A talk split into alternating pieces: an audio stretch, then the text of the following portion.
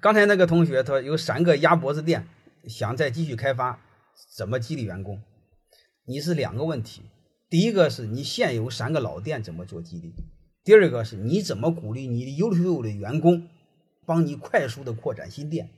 第一个是内部创业，第二个是城市合伙人。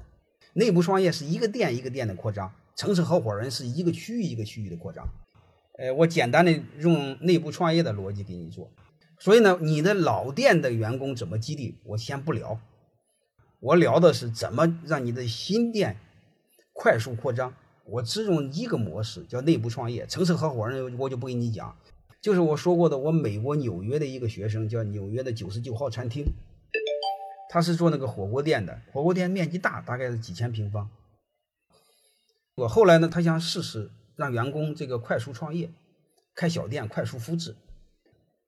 因为他是福建人，祖籍是福建人，他就用那个沙县小吃，弄弄个一百个平米的左右的店，三五个员工，哎，就这么投资十万到二十万美金，就这么办了，好吧？这个简单嘛？这个员工入股入的多，你要你要是离两三千平方，几百万美金，员工投个十来万没感觉。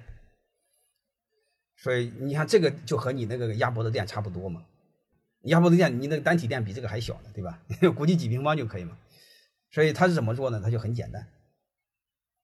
呃，那那个店我都去吃过哈，你你们看看，就中央电视台两年，去年还是前年，满满篇都是他的报道，就是开业三个小时全部卖完了，你从网上能搜到了，就就就那个店，我专门去去门口看了看，它还是个半地下室。他怎么做呢？就很简单，假设这个店投资这个二十万吧美金，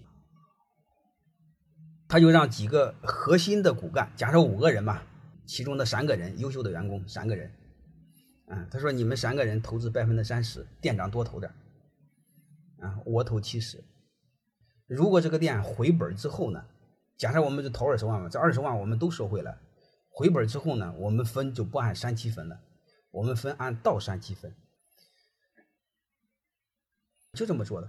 这种模式叫内部创业，但是这个不是内部创业的道理哈，我只是给你们讲了一个表现形式上的那个小技巧。你想做了，可以用这种模式去做。